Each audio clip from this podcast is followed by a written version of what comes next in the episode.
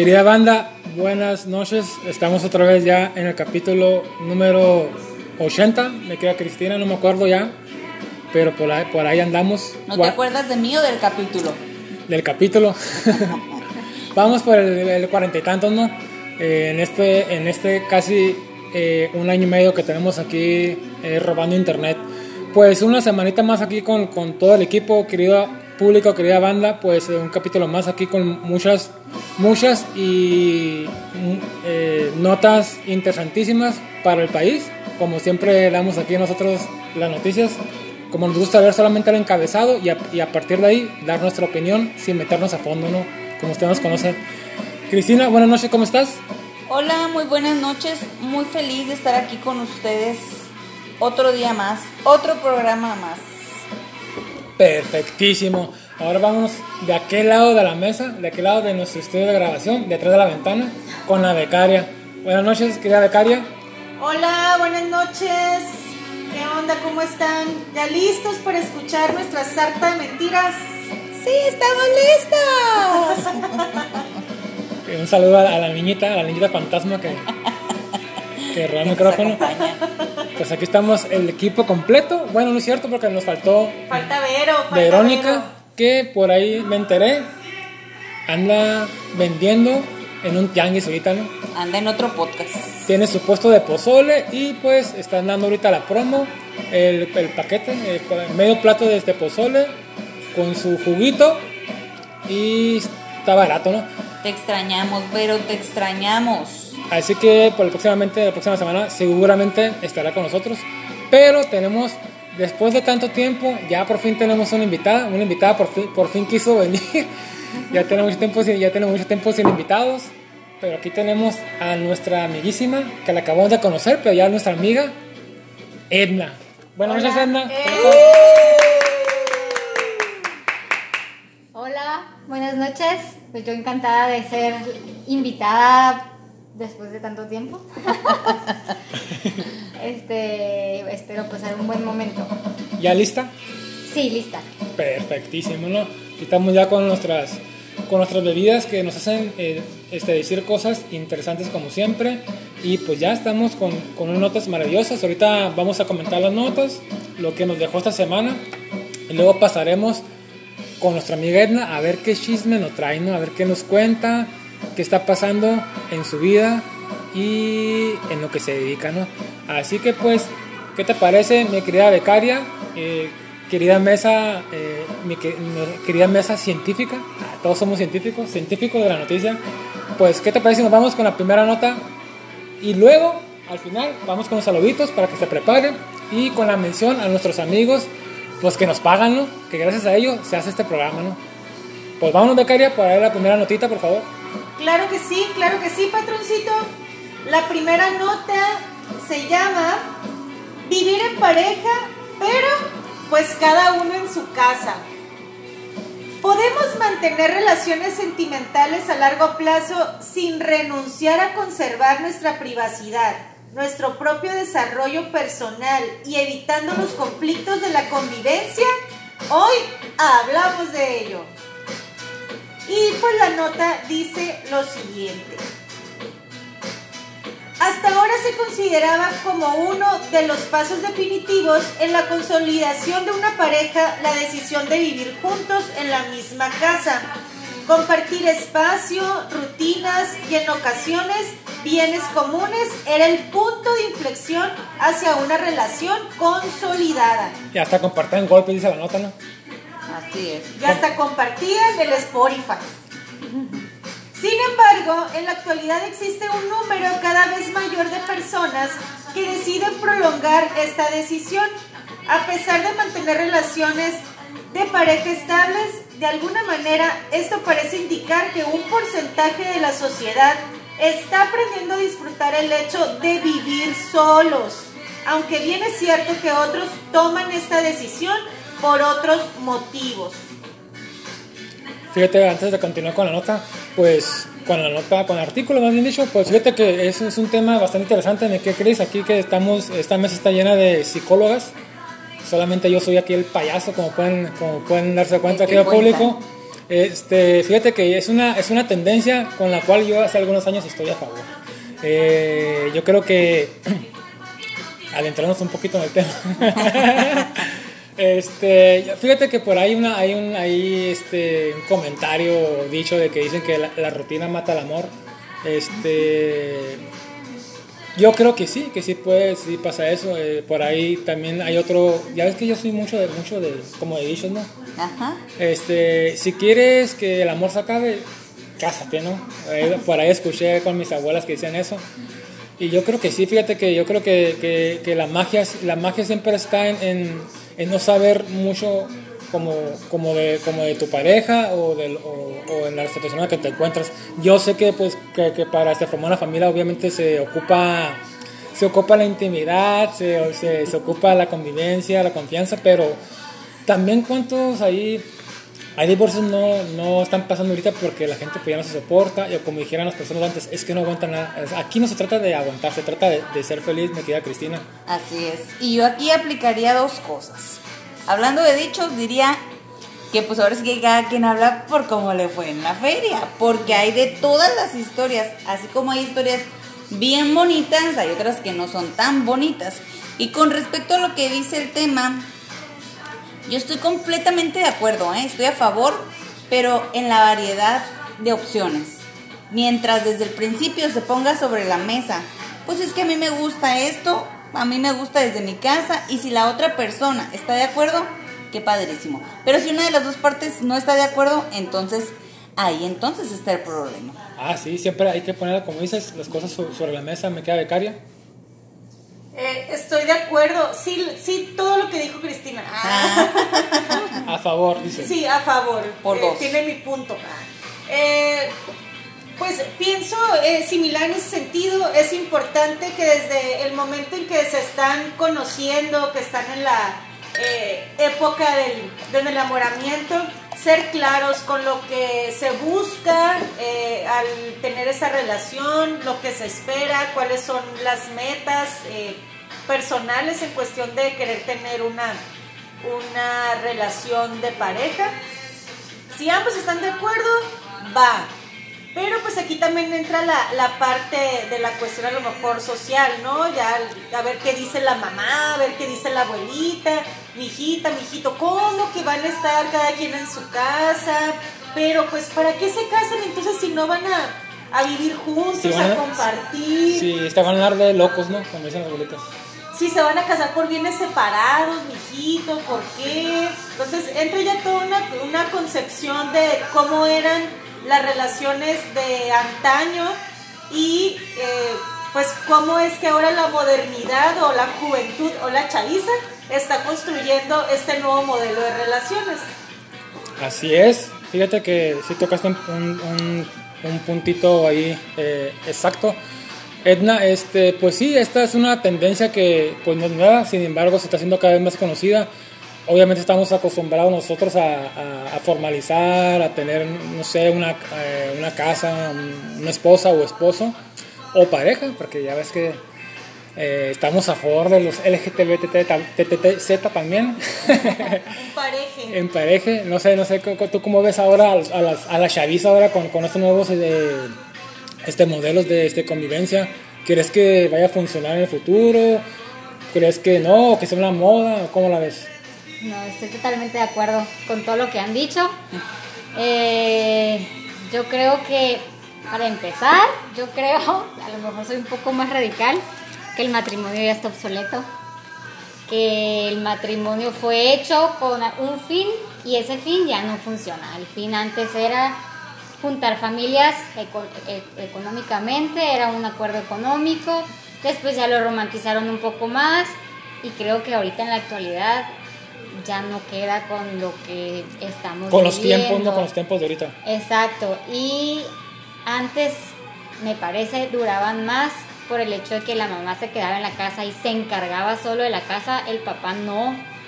El hombre no, no influía en la educación de los hijos y la mujer no influía en el trabajo del hombre. Cada quien se dedicaba a lo suyo. Era temas separados, como un negocio, como cualquier negocio. Y otra cosita, Edna, perdón. Los, los roles bien definidos. Los roles bien definidos y ahora ya no funciona así porque ya la mujer comienza a trabajar, entonces todo esto está cambiando excesivamente y ahí comienzan a haber muchos más problemas en ponerse de acuerdo con la educación de los hijos, en qué, qué tanto vas a ayudar, qué tanto no, en lo económico.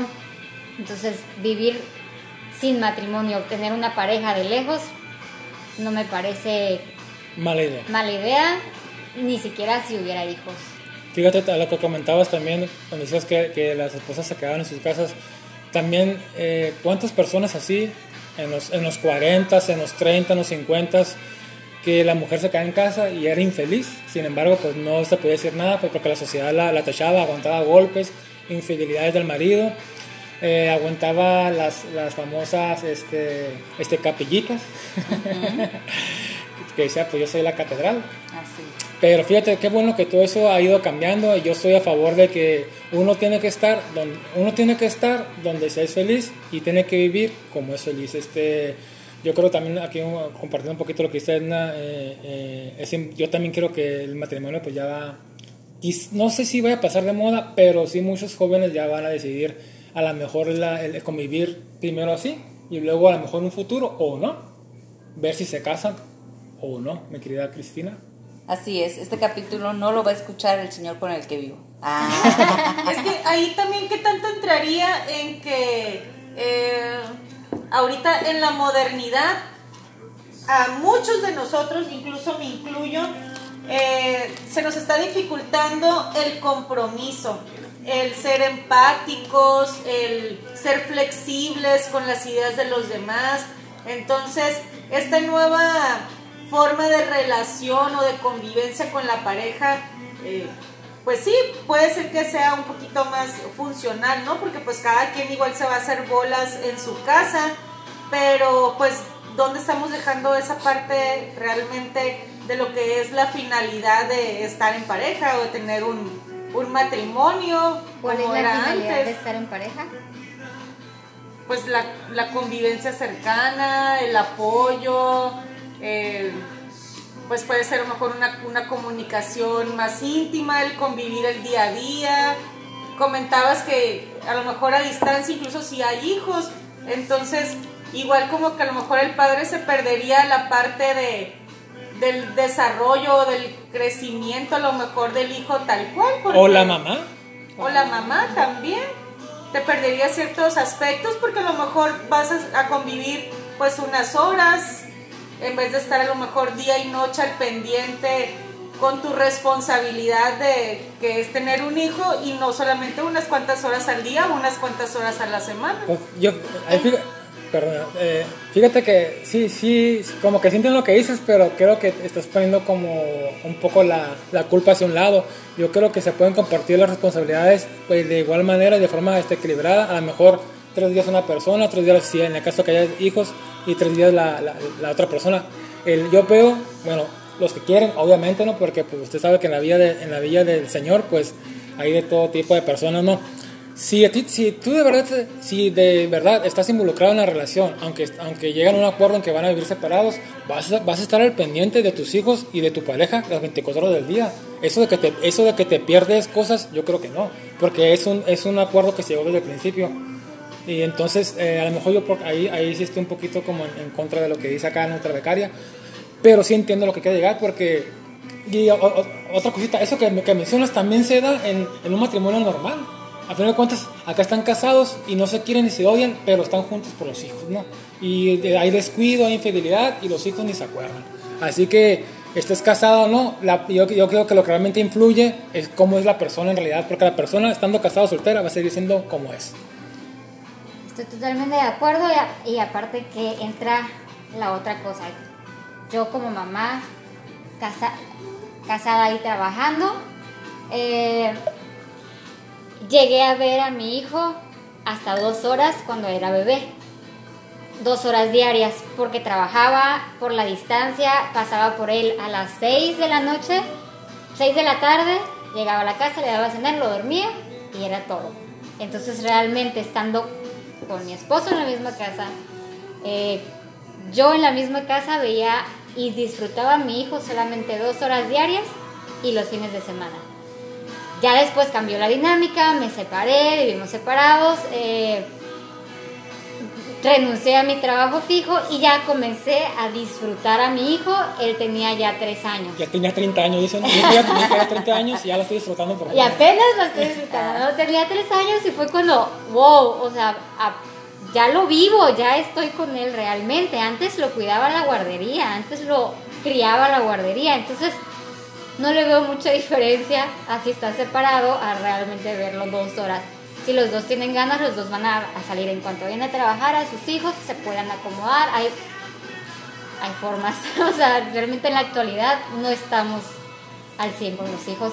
Cuando tienes un trabajo de maquila, sobre todo, un trabajo de oficina, que es lo que en Mexicali, sobre todo, es la mayoría de las personas.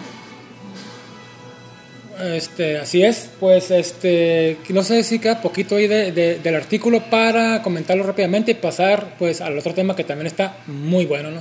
Sí, eh, principalmente en la nota, pues se abordan, eh, pues cuál sería como el principal motivo por el cual se está queriendo hacer este cambio, ¿no? De vida en pareja. Y creo que va mucho al dicho que decía nuestra querida Cristina, pues de cada quien habla como le fue en la feria. Decía que uno de los principales motivos es que eh, este tipo de parejas pues ya han tenido una relación de pareja anterior o ya han tenido a lo mejor un matrimonio anterior. Entonces, a lo mejor si las cosas no resultaron tan bien, pues se me va a hacer tal vez mucho más práctico el tener mejor una relación de pareja a distancia. A varios kilómetros de distancia. Sí, lo más lejitos, por favor. Y eh, asimismo, pues mencionan que eh, este tipo de relaciones se sienten a gusto con la preservación de su privacidad sin renunciar a la intimidad con sus parejas.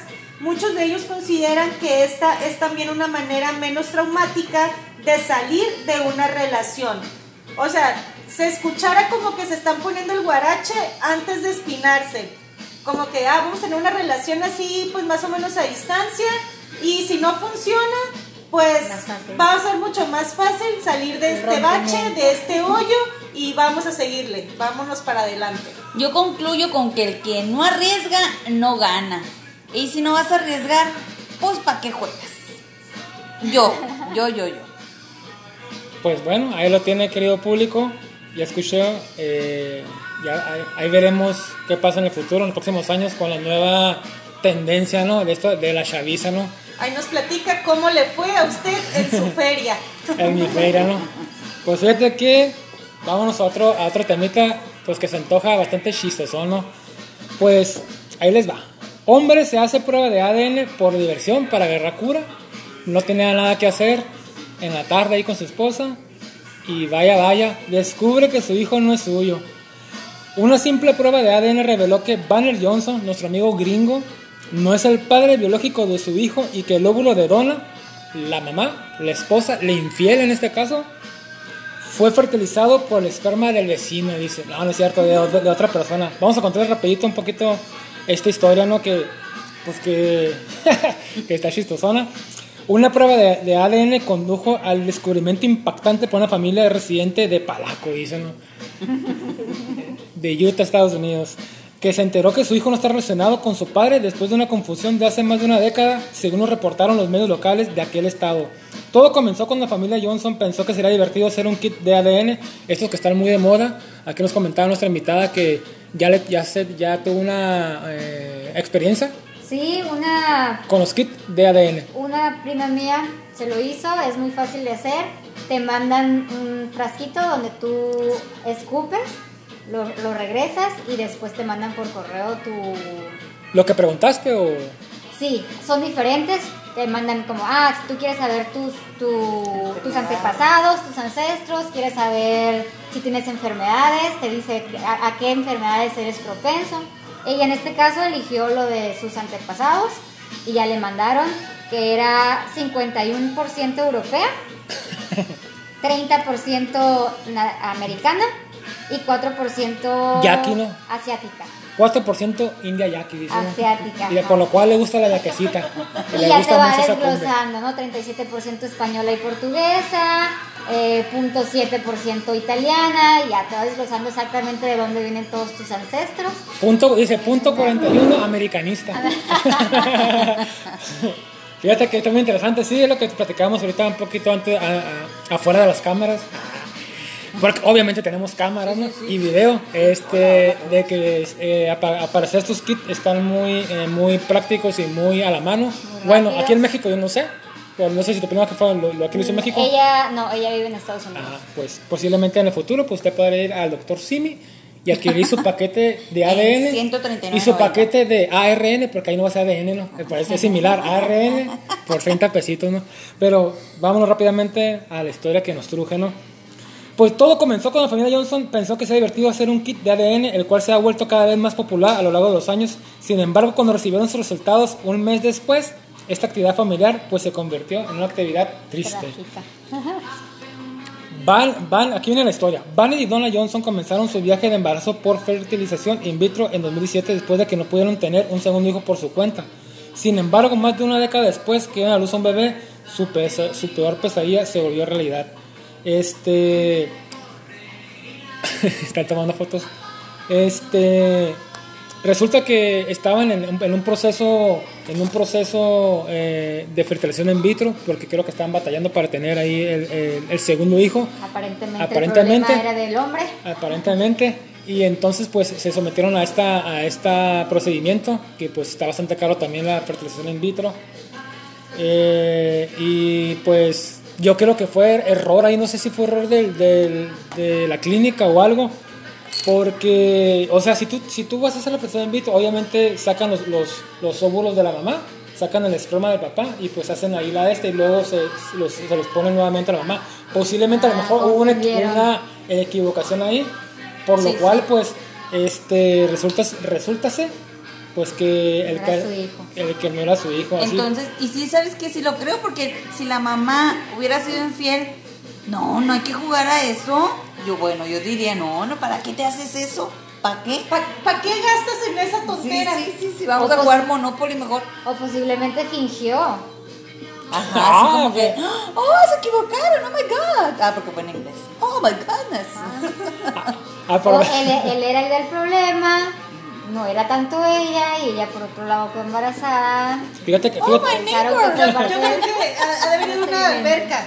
Sí, una sí, alberca sí. pasó, yo creo. En Un baño público. Eso, ahí sí sabemos y yo eso. Fíjate, sí, fíjate que por ahí hace mucho tiempo me contaron, hace muchos años me contaron una historia de que pues una persona se, se, se este, masturbó ¿no? y se secó con una toalla y la dejó ahí. Entonces vino una muchacha y se Se limpió con ella. Entonces. Que hab- había chances de que pudiera quedar embarazada y sí, sí es factible eso. Ahora, ahora esta, esta, esta, es- esta nota pues nos comenta que, pues yo creo que si fue todo como dice la nota, que a lo mejor pues sí puede ser culpa de, de la clínica. En este caso, ¿qué sería? ¿Demanda? O sea, ¿qué hay? ¿Hay que demandas? Porque los gringos son muy amantes Pues de este error, demanda. Pero o sea, por ajá. Por quiero que, me, quiero que me pagues por- los 10 años de manutención que le he dado a un hijo que no es mío, pero ya es tu hijo, o sea, prácticamente es tu hijo ya. ¿Qué, qué, qué haces? Pues si eres gandallón demandas. Si eres gandallón demandas, ya vimos que hay muchos gandallones, ya vimos al, al, al niño Vichy de Nirvana que andaba demandando. Entonces, pues ahí va a depender, ¿no? Si eres gandallón, ves la oportunidad, ando ocupando un, millon- un milloncito de dólares y no me compré mi boleto del CETIS, pues órale, de aquí. Tú, Wendla, si, si, si tú fueras el papá, en, en este caso la víctima, ¿qué, qué estuvieras hecho? ¿Metes la demanda? Ya no haría nada. Si sé que fue un error, la verdad yo no haría nada, ya es mi bebé. ¿Qué más da? Si tiene mi, mi mismo ADN o no. ¿Y tu orgullo de, de, de hombre dónde queda? Ah, ¿Tu orgullo de Posiblemente macho? porque soy mujer, Exacto. no puedo ponerme en ese papel y soy como, ah, pues ya que. es mío. Sí. Más bien tú, a ver, dinos, ¿qué Ajá. harías? Tú que si eres hombre bien machine. Bueno, eso dicen, ¿no? Eso dicen que son, Fíjate que no, yo, Eso fíjate- dicen allá por la Baja California. yo también, yo creo que ya, que ya en estos casos, este, obviamente si la clínica me dice, si en este caso fue culpable la clínica, que al parecer sí, si me dice, ¿sabes qué? Te da un milloncito, pero discúlpanos, obviamente sí lo voy a aceptar, posiblemente yo no, yo no iba a meter la demanda, a final de cuentas, pues ya lo educaste, lo, ya lo, acá educaste a tu cultura, a, tu, a lo que tú crees, pues prácticamente es tu hijo ya, ¿no? Así que pues ya no tiene caso, ya no tiene caso por el shock, shock psicológico, escarbar más, ¿no? Porque allá nuestros vecinos aquí, gabachos, pues son muy dados también a hacer demandas en ese, en ese sentido. Porque pues la, la cuestión que ocurrió directamente en la familia desde que se dieron cuenta de que, ah, fíjate que no es tu hijo, hasta que te dijeron, ay, perdón, fue un error, disculpe, le sobaron el lomo, váyase para su casa. O sea, todo lo que transcurrió en ese periodo de que, oye, pero ¿cómo que no es mi hijo? ¿Por qué no me dijiste? Infiel, vamos a apedrearle en la plaza pública de la colonia. A Entonces, lapidarla.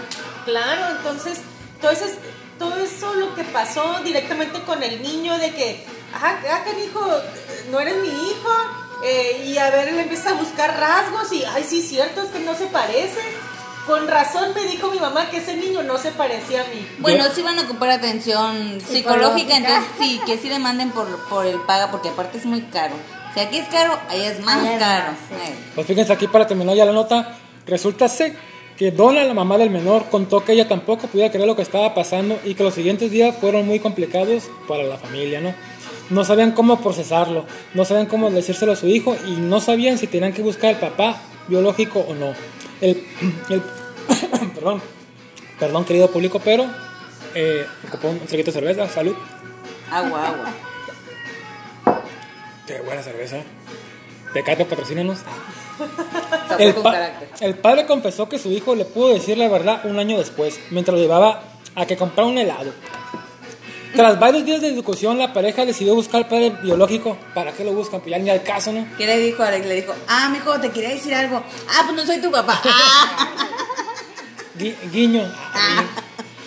Decidió buscar al padre biológico e informarle todo lo que había sucedido. Además, ya preparan la demanda, van a meter demanda, contra la clínica de fertilidad. Quiero que ha sido la conversación más extraña y loca de mi vida. Todo esto es tremendamente incómodo, algo por lo que no tendríamos que estar pasando. Pensamos que habría una extrema precaución en todo el proceso, pero no fue así, dijo el papá, afectado, llorando, eh, enfrente a las cámaras cuando lo entrevistaron. ¿no? Así que ya lo tienen. Si usted está pensando hacerse este procedimiento, porque no puede tener hijos, ya sea usted o su esposa, tengan que tener cuidado, porque le, pueden ganar la piñata. Mi querida Rocío, vámonos con el tercer tema que tenemos por ahí. Ah, cla- claro que sí, permítame. Estamos sacando los estudios desde Harvard.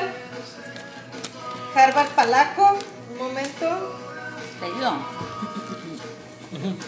Ok, dice, invadir a España y hacer emperador a AMLO, propuso Rubén Uribe, diputado de Morena. Claro que sí, ya me vi. Eso. Con- ok.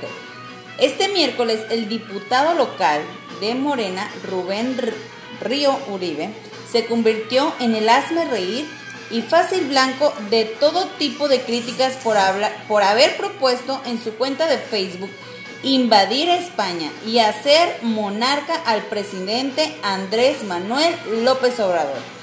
Expresiones como muy lamentable, patético e ignorante aparecieron de inmediato en las redes sociales para comentar lo publicado por Rubén, Rubén Díaz Uribe, de quien también se perdió, se pidió, perdón, que se presentara en, licen- en licencia al cargo por no estar preparado para ocuparlo.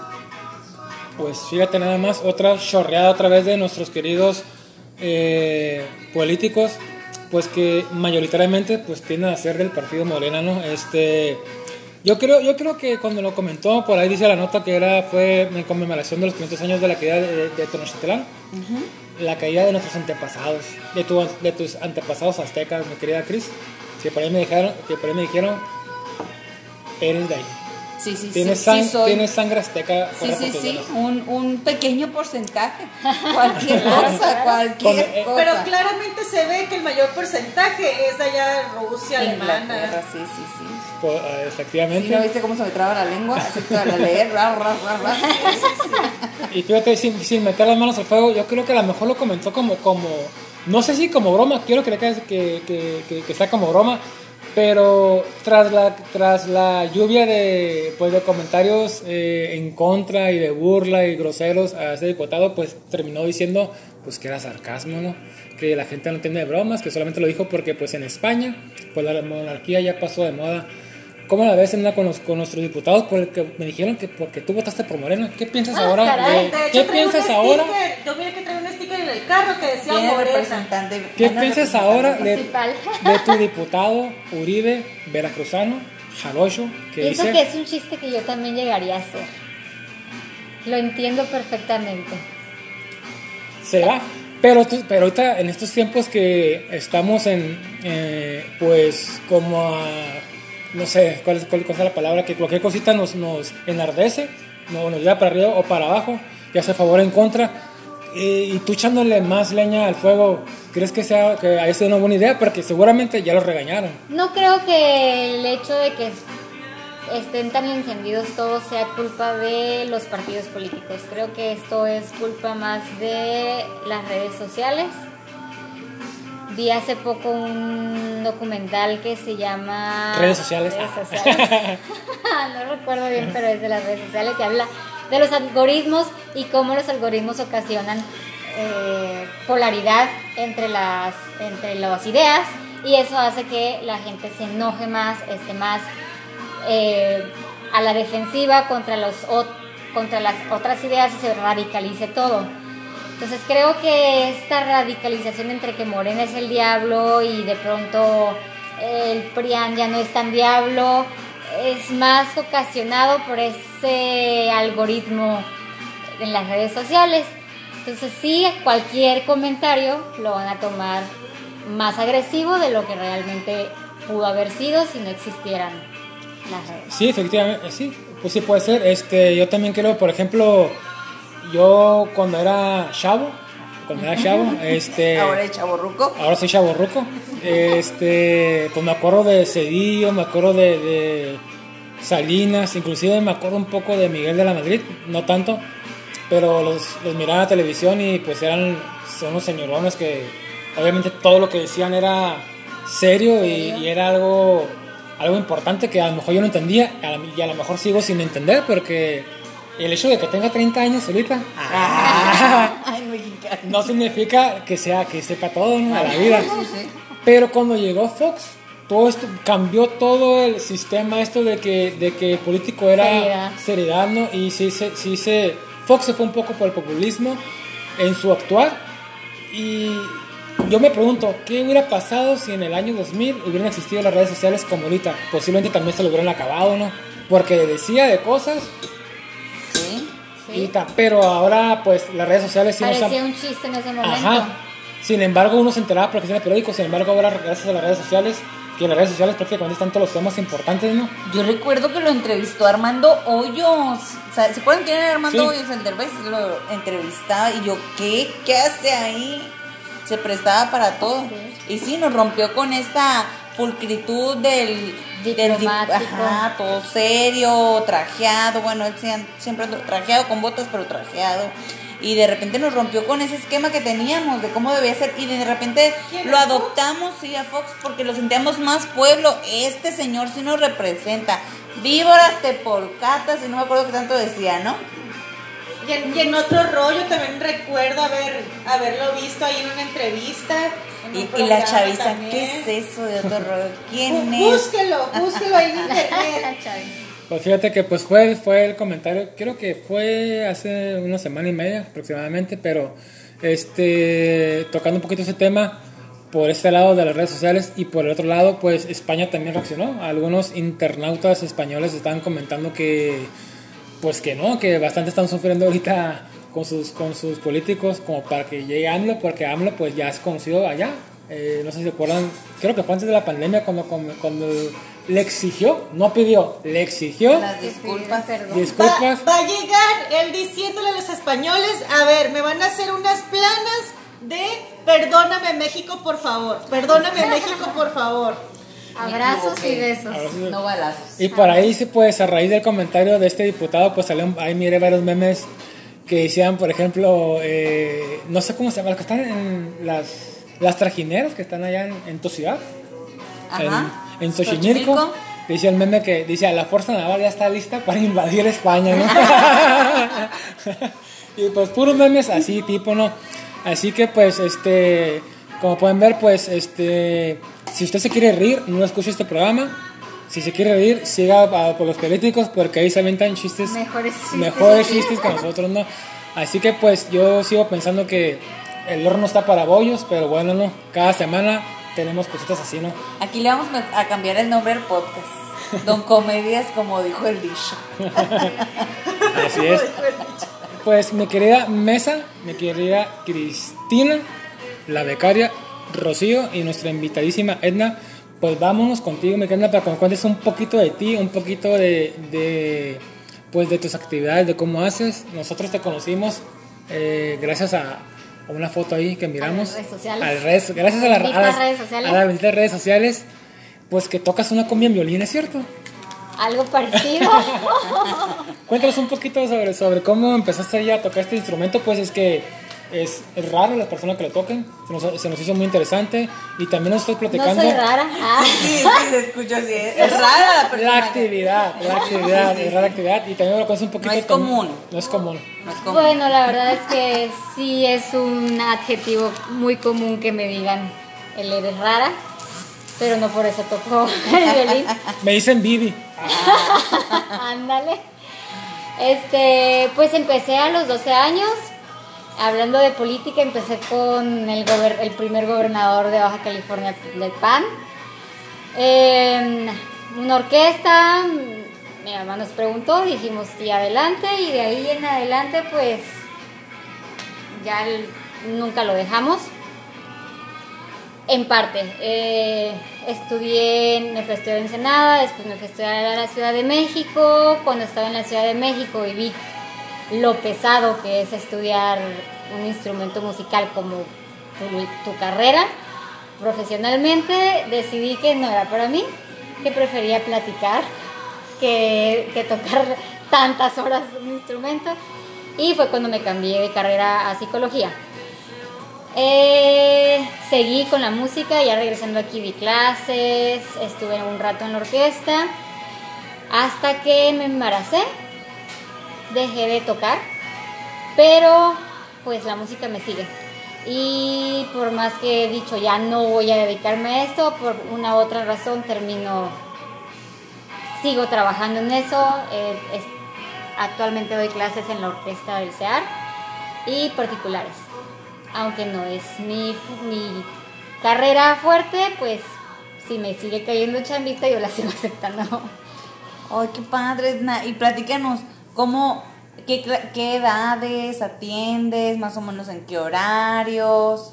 Eh, prefiero que ya sepan leer, 7 Ajá. para arriba, eh, de 7 para arriba lo que sea, principiantes, porque como ya llevo muchos años que ya no me dedico al 100 a eso, prefiero principiantes. Y los horarios depende, cada semestre cambian, porque como estoy- soy psicóloga también, más la orquesta, todo eso, cambian los horarios, pero sábados en general estoy dando clases. Ahorita actualmente tengo una alumna Avanzada.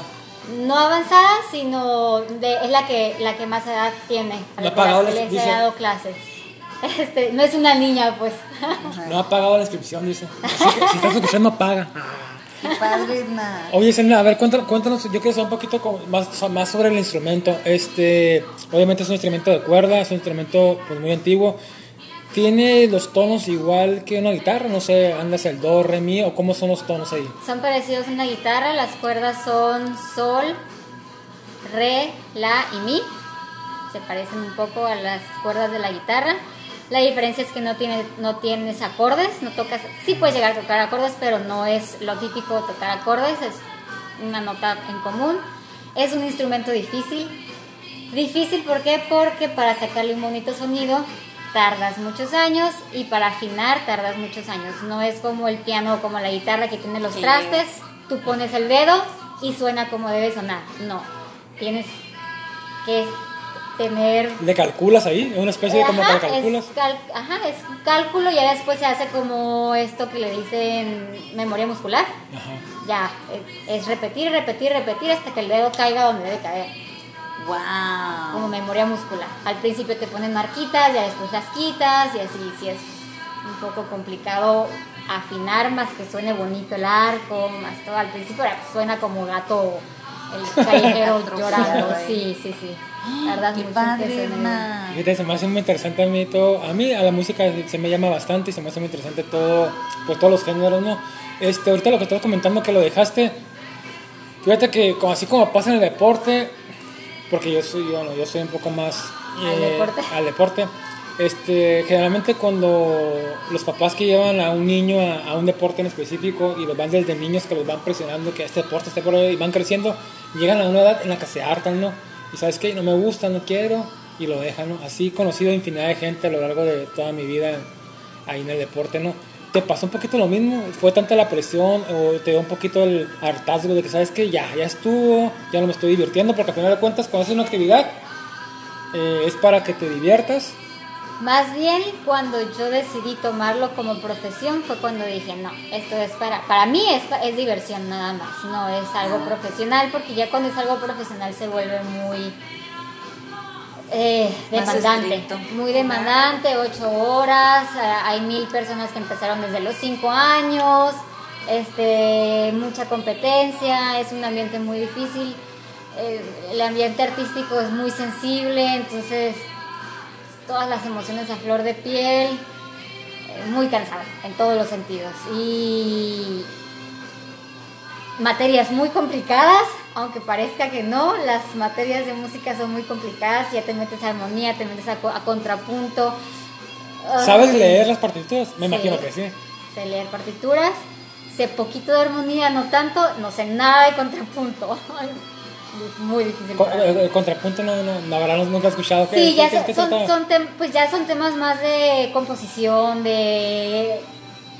No puedo explicarte bien el contrapunto, pero sí la armonía. La armonía es... Si quieres que te dice, los- si quieres que te explique, ven, ven a mis clases. Ahí te, ahí te Ahí te explico mejor. te explico mejor. No, armonía, por ejemplo, pues es como qué notas debes de, de poner para que suenen bien, para que suenen disonantes, según lo que quieres, como quieres que suene, que suene feliz, que suene triste, todo eso, ¿no? ¿Qué, qué notas sí van, qué notas no van, según las reglas y cómo puedes romper las reglas. Cuáles de los compositores rompían reglas y así. Contrapunto ya es más metido en eso, no lo comprendo, no te lo puedo explicar. Y dice, y no me Me interesa. salí antes, me salí Y no antes me de llegar ¿Para a... qué te explico si ni me das a entender? Sí, sí, Exacto. sí, sí. Yo sé tocar guitarra, déjame les digo, pero yo sé tocar guitarra. Nos dimos cuenta, nos dimos cuenta porque. Y eso sí, como los tonos y así. Déjame te mira, no venía No, preparado, no pero y saca la guitarra. Oye, esa es una, una preguntita. Este, por ahí anda por el grupo ahí, eh, eh, Mago de Oz, un grupo rockero famosillo ahí de España. Pues que basa, no, no, no basa su música, pero pues tiene un gran prota- un protagonista al, al del violín. Eh, Nunca pensaste en, sabes que a lo mejor no me quiero dedicar a eso, pero sí que es un grupito acá, a lo mejor no, no de música. Me imagino que violín es para música clásica, no un grupo, No algo, algo, necesariamente. algo de pop o música, o música que, ¿sabes que es un grupo? Que haya violín o algo. Eh, sí llegué a hacer un grupo cuando estaba en la prepa, llegué a tocar música de Mago de Oz. ¿O sí? Los de Mago de Oz son... Mol- molinos de viento, dicen. Sí, eh, los de Mago de Oz son este, estudiados, ellos estudiaron en conservatorio, estudiaron música, Y no se bañan, pero que estamos de acuerdo que no se no bañan. se ¿no? bañan. Ningún músico se baña, no, es cierto. Dice, No es dice cierto. Edna, yo tampoco. Con- y dijimos aquí con razón, ¿no? Este, sí, sí llegué a pensarlo, llegué a hacer con algún compañero, también en- cuando estuve en, en la Ciudad de México, llegué a hacer un grupo, ándale, Estamos, Nuestra- estamos preparados. grupo. Nuestra becaria se acaba de este, ganar la firma de De 5 unas- horas. 5 horas. Unas 10, unas Diez 10 horas, 10 horas. Gracias a Dios ya veo la luz. Veo la luz. Oye, Edna, este, lo que me comentabas, este, ¿y, qué- y- y qué pasó? O sea, obviamente nos, comentaste que cuando decidiste que era que tu profesión, pues no, pero nunca ¿Pasó ya alguna oportunidad o algo que se, que se presentara? No soy muy buena con la fama. Yo estaba acostumbrada a tocar en orquesta donde me perdía. Bueno, sí, pues son como 400 ¿no? lo que tocan en orquesta. Exactamente, entonces no te ponen atención a ti y cuando tocas en grupo y son diferentes instrumentos, de cuatro o cinco instrumentos, guitarra, eh, canto y bajo, el violín, piano, la atención es como más focalizada, no puedo con esos nervios. No es para mí la fama, entonces decidí que no. Entonces no le invitamos al OnlyFans. No. Es de pies. Bueno, depende cuánta cantidad de dinero estamos hablando. Es de pies, es de pies. Lamenta- Ahí sí. Y entre más sucios, mejor.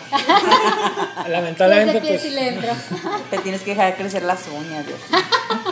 yo estaba pensando, yo estaba pensando hacer un grupo, pero pues ya, creo que ya empecé mal. Sí, sí. Ya no tengo violinista, ¿no? Los es lo pies son los que dejan. Oye, Sedna, este, fíjate que te quería hacer una pregunta muy tonta hace rato, pero creo que ya no es tan tonta la pregunta que, le- que les voy a hacer. Este, Ana Layesca, La según yo, toca, toca violín y también, pues, ¿quién más? La famosa, uno que es chaburruco. Ana, toca. Sí, y también Olga Brinsky, que te hace la pregunta si conoces a Olga Brinsky. Olga Brinsky, sí, Que pero- toca, digo, porque ah, como se ven los videos, tocaba, no sé si tocaba bien, pero se miraba que le movía el, el- el- no sé cómo se llama, el, El arco. El arco. Sí, sí, sí.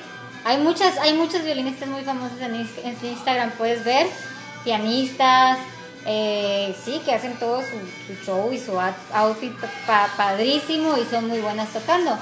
Supieron cómo entrarle, cómo salir del, de, la, de, De- lo clásico de sin algo salir, serio. ajá, sin salir de lo profesional Por- porque fíjate, te- y perdón, a conocer. perdón, porque sí me acuerdo de, Olga Brinsky, pues que era una, una mujer muy voluptuosa y salía en, en programas así, enseñando ahí escotada, en minifalda y todo.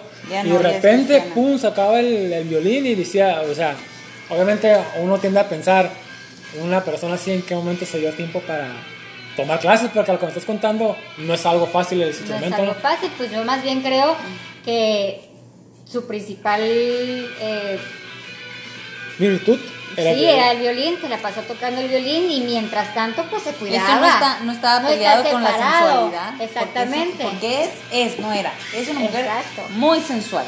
No está peleado y, supo vender y darse a conocer, supo ser todo el show. El paquete, el show Ajá, completo. Todo el paquete.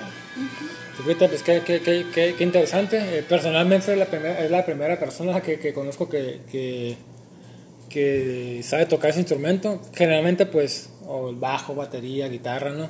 Son los más comunes. Este, ¿Invitarías a tú a los niños, a gente que, que se acerca a este instrumento o crees que tiene que ser gente como, sabes que tienes, tienes que tenerle mucha paciencia o cualquier persona puede... Cualquier persona puede. No, yo no creo eso cuando dicen, ah, es que tienes el don de la música. Sí, hay, hay personas que se les facilitan más que a otras, pero no necesitas tener el don para tocar un instrumento. Cualquier persona puede tocar un instrumento eh, si se estudia. A lo mejor no vas a ser un prodigio, no vas a aprender tan rápido como otros, pero cuando vas a clases todos los maestros coinciden en lo mismo. Es, eh, no me acuerdo bien del porcentaje, pero es bien 20% habilidad y todo lo demás es eh, estudio. Ajá. disciplina mata Disciplina. talento. Yo tengo una duda. So, alrededor del violín, la creencia que se tiene es que es algo muy caro, es muy inaccesible de estudiar esa área. ¿Tú consideras que es así o no? Si es para hobby, no. El, el violín posiblemente sí cuesta más caro que un- una pelota de fútbol y nada más entrar a la clase, sí cuesta 1500 pesos un violín. Eh, pero por ejemplo está la orquesta del CEAR en la que te proporcionan el, el- el violín, te lo prestan hasta que tú dices, ah, sí es lo mío y ya puedes ir a comprarte. Muchas escuelas aquí de música te prestan el violín por un tiempo, ya que tú dices, decides que si es lo tuyo, ya lo, lo compras. Mm, es igual de caro que ir a clases de baile, cuestan lo mismo. Sí, ya cuando eres profesional quieres mejorar tu violín y sí, ya hay de precios a precios. Hay que invertirle, ¿no? Sí, pero hay de, co- como en todas las cosas, hay instrumentos baratos y hay instrumentos mucho más caros. Sí, va a ser como las guitarras. A lo mejor las, las guitarras, la- cuando tú quieres aprender a tocar música, sí están baratas, pero cuando ya te dedicas a, a profesional, ya, ya, ya, están- Sí, ya no valen, Pero ya no valen un peso, ¿no? sí, yo les aconsejaría a todos si es deporte, un idioma y algo que tenga que ver con artes, no necesariamente a lo mejor música. En mi caso me funcionó, pero a lo mejor otro tipo de artes. Sí, como psicóloga lo recomiendo. como psicóloga y como ex músico sí te ayuda bastante Ah, ah, ampliar. Fíjate que lo que, que, que- qué bueno que comentaste eso y porque nos acordamos que también te dedicas a, una a una este, carrera pues también diferente. Un área. Un área, un área diferente que nos dedica a psico- psicología forense, en la cual tra- hablas como los muertos y los tratas de consolar. así lo dijiste más o menos. Más o menos así, nos Trae, dijiste, trae, trae, ustedes La ouija. ver, ¿verdad? Trae la ouija, trae una bola de cristal Terapeo a los muertos, terapia psicológica a y unas muertos. cartas que tienen Bueno. unos dibujitos muy especiales. Eso fue lo que entendí. ¿Estoy en lo correcto o no? Casi, casi, Cualquier pelo. muy poquito de la diferencia. Sí, cuando hablan de forense lo más común es que se el médico forense que trata a los muertos o se va con los muertos a ver causas de muerte, pero yo no. Eh, Todavía no. Todavía no, la psicología forense es más como, es, es darle pruebas al juez para tomar una decisión. ¿Y cómo se hacen esas pruebas? Pues por eh, test psicológicos, pruebas psicológicas, entrevistas psicológicas, eh, todo basado en una eh, pregunta que te hace el juez. En mi caso me llegan muchos casos familiares, las preguntas casi siempre son, eh, ¿el papá es apto para tener la custodia de su hijo? El- o esta persona tiene secuelas de estrés postraumático por el accidente que tuvo en el trabajo.